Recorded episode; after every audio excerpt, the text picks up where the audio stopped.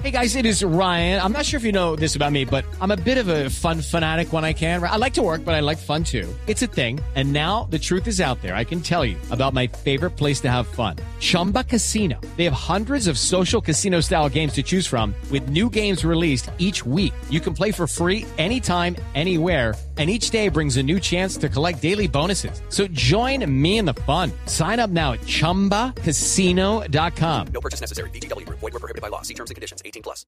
Les hablamos de otras noticias importantes en nuestro país. Las autoridades abatieron a dos integrantes del cerco de seguridad de alias Otoniel, el jefe del clan Usuga y tal vez el colombiano más buscado en estos momentos por la policía.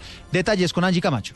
El operativo contra los hombres que integraban el anillo de seguridad de Darío Antonio Usuga, alias Otoniel, se llevó a cabo en la vereda Altos de Nueva Fe, en zona rural de Turbo, Antioquia. Allí, alias Pescado y alias Manjoma fueron abatidos por hombres del ejército.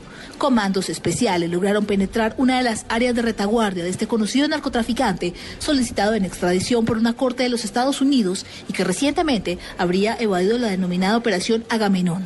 En el enfrentamiento se recuperó material de intendencia, fusiles, pistolas, proveedores y memorias USB que contendrían información de la recomposición del denominado clan Úsuga y que pone en evidencia los últimos movimientos de alias Otoniel y de algunos de sus nuevos contactos. Angie Camacho, Blue Radio. Gracias, Angie. El diario The Economist, uno de los más prestigiosos del mundo, pone hoy la lupa sobre la crisis colombo-venezolana. Destaca que podrían ser 500.000 los colombianos que regresen del vecino país si se mantiene el cierre de la frontera. Simón Salazar.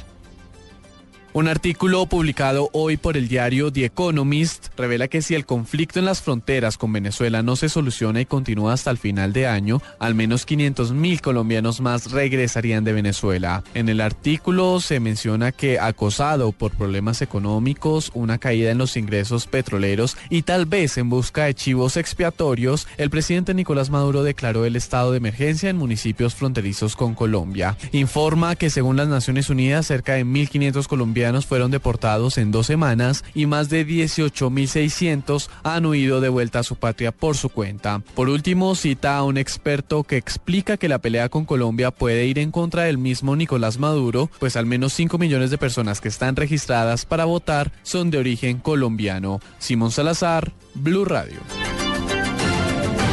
Gracias, Simón. Decenas de pacientes están afectados a esta hora por el cierre de la unidad de urgencias de la clínica Rafael Uribe Uribe en la ciudad de Cali. Allí en el lugar está François Martínez. Financiera que atraviesa la red de salud departamental, ahora la clínica Rafael Uribe Uribe, que actualmente funciona en sociedad entre Confenalco Valle y la 17 Universidad minutos Libre. en segundo regresamos con François Martínez. Vamos a mejorar la comunicación. Mientras tanto, les contamos que desde Blue Radio estamos enviando nuestro mensaje de solidaridad a nuestra compañera Diana Comas, periodista de Blue Radio, luego de que una bala perdida impactara a su padrastro esta semana en medio de una riña.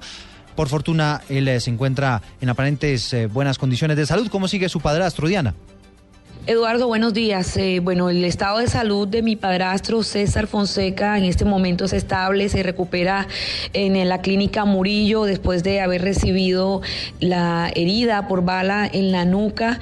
Los médicos le han dicho que al parecer va a tener que estar de por vida con el proyectil allí en, en esa parte del cuerpo debido a que representa pues todo un peligro operarlo y que pues retirarlo es más riesgoso aún que dejarlo allí.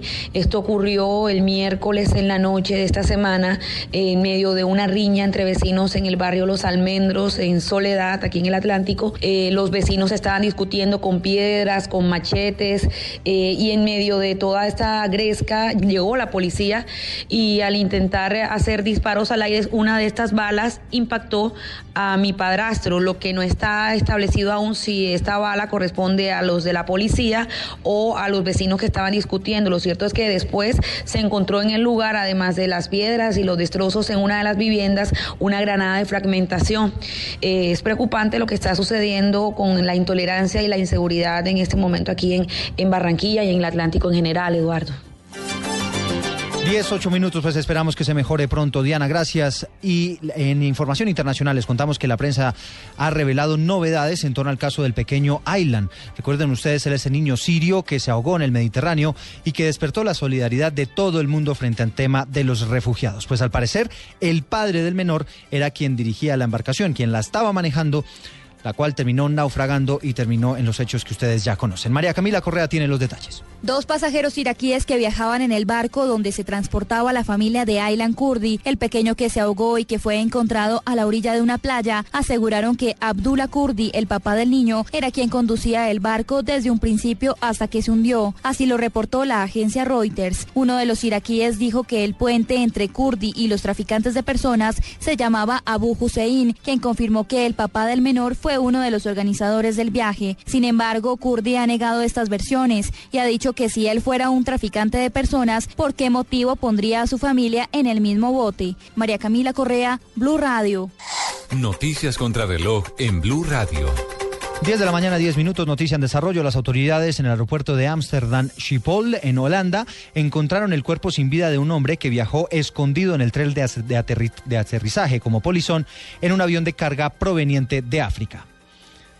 Estamos atentos a la reunión eh, entre las autoridades ambientales del orden nacional y departamental que se cumple a esta hora en la ciudad de Barranquilla para estudiar medidas que permitan mitigar el impacto del fenómeno del niño en la costa atlántica.